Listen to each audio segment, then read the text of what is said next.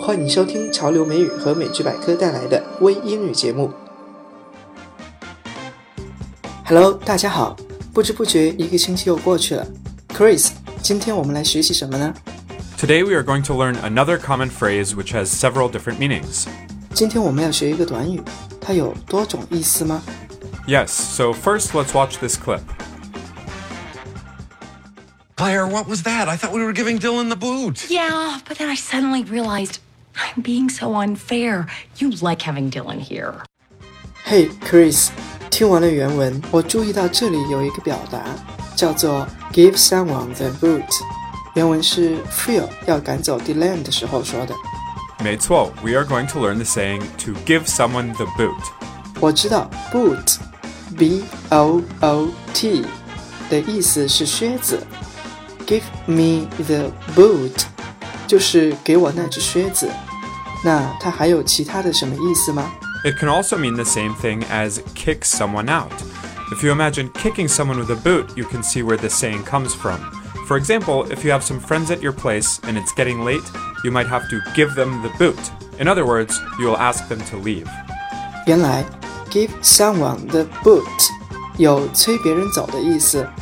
下一次，如果客人在你家待着不想走了，你就可以 give him the boot。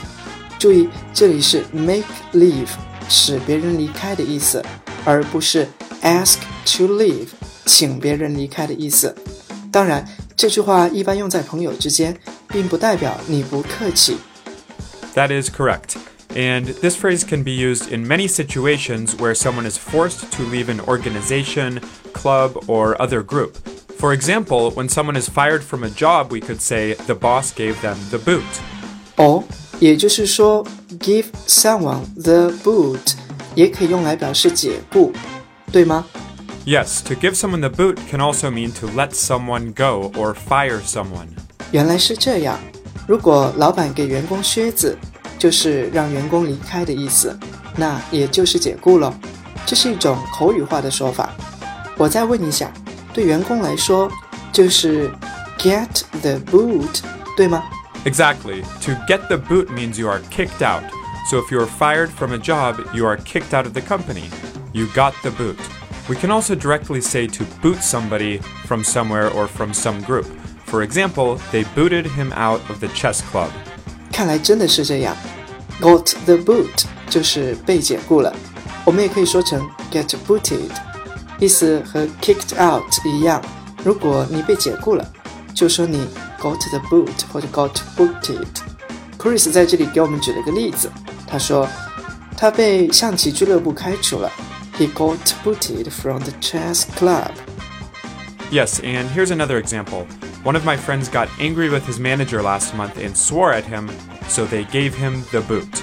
Chris 说他有一个朋友一个月前，因为生气骂了他的经理而被炒鱿鱼了，而且不要他再回去了。 Yeah, and now let's look at some other interesting expressions that use the word boot.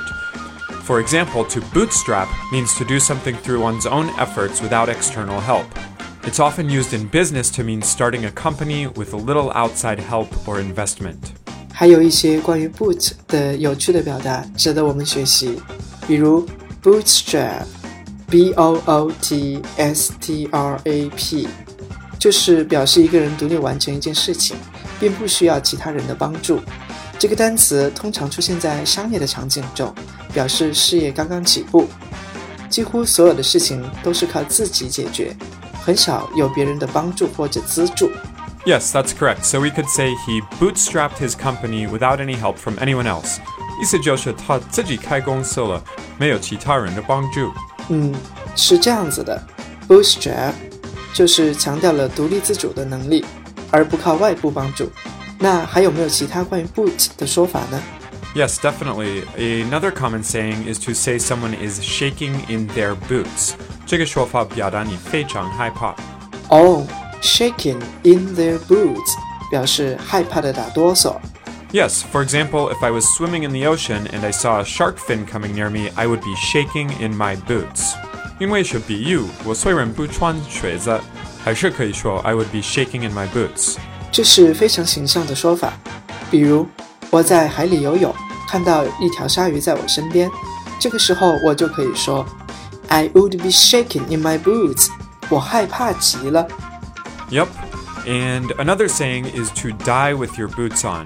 If someone dies with their boots on, it means that they continue to work hard for their entire life, right up until the very end.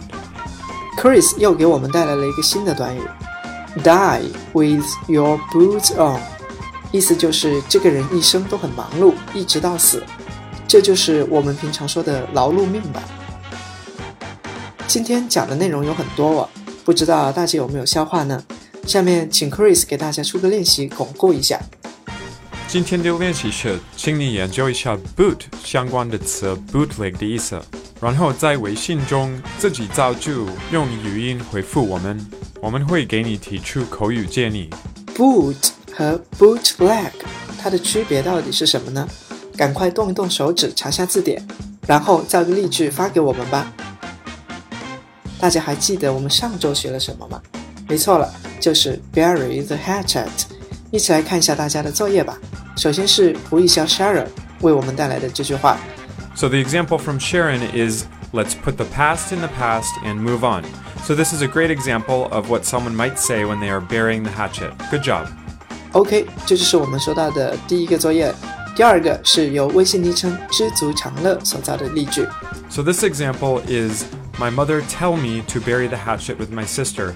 And this example is good except for one thing, and that is the verb tell uh, doesn't work here just as tell. We would either have to say, My mother tells me to bury the hatchet in the present tense, or most likely in this case, uh, you are referring to a past action, so it would be, My mother told me to bury the hatchet with my sister.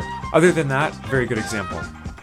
然后我们来看一下第三个，也就是最后一个，是沈厂长发来的。Okay, and here's another good example. If you expect that Russia would bury the hatchet with regard to Turkey's stab, you are too simple, too naive. So, a couple notes about this example. Uh, first of all, we would probably say you are simply too naive. That sounds a little more natural. And then, uh, probably we would not call this a stab. We could say with regard to Turkey's attack. And then also, the last thing to remember is that when we use this expression, bury the hatchet, we always need two sides to bury the hatchet together, so two parties. Here, we are just saying if you expect that Russia would bury the hatchet. However, we should say if you expect that Russia would bury the hatchet with Turkey, or if you expect that Russia and Turkey would bury the hatchet. Uh, so remember, when we use this expression, we need two sides. 好了，我们要讲的三个例句就是这些。每周都会从大家的节目中选出三个来进行讲解。看来上周的内容大家学的都还不错哦。今天我们要讲的呢，就到这里。在结束之前，再看一遍原文。Claire, what was that? I thought we were giving Dylan the boot. Yeah, but then I suddenly realized I'm being so unfair. You like having Dylan here. OK，我们今天要学的就到这里吧。别忘了去美剧百科微信公众号交作业，可以交语音作业哦。这样 Chris 就可以给你纠音了。Goodbye，再见。想获得更多学习资料吗？请关注我们的微信公众号“美剧百科”或者 Chris 老师的微博“潮流美语”。